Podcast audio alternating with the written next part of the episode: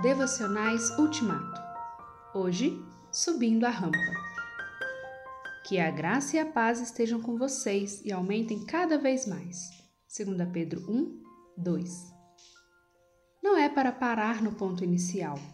O caminho começa aí, mas não termina aí. Depois do primeiro degrau, há o segundo, o terceiro, o quarto, o quinto e outros degraus. Se há degraus é porque há escada se há escada é porque há um topo mais acima.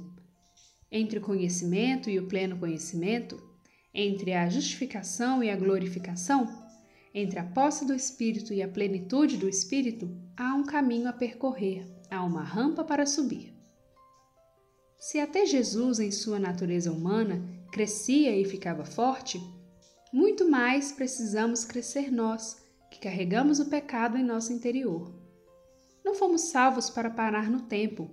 Não fomos agraciados por Deus para sermos uma eterna criança em Cristo, alimentando-nos só com leite e permanecendo no berço a vida inteira.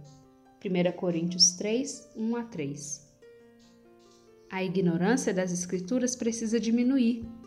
A incredulidade precisa diminuir. O medo precisa diminuir, a ansiedade precisa diminuir, o pecado precisa diminuir, o orgulho precisa diminuir o egocentrismo precisa diminuir. Por falta de crescimento, ainda dependemos de quem nos ensine as primeiras lições, quando já deveríamos ser mestres. Hebreus 5, 11 a 12. Por falta de crescimento na fé, no conhecimento, nas boas obras, na oração, na comunhão com Deus, o reino de Deus cresce menos e mais devagar. O testemunho é fraco e os escândalos são mais possíveis e mais numerosos.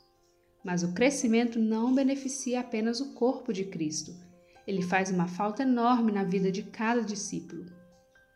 Há privilégios e bênçãos que só alcançaremos com a maturidade.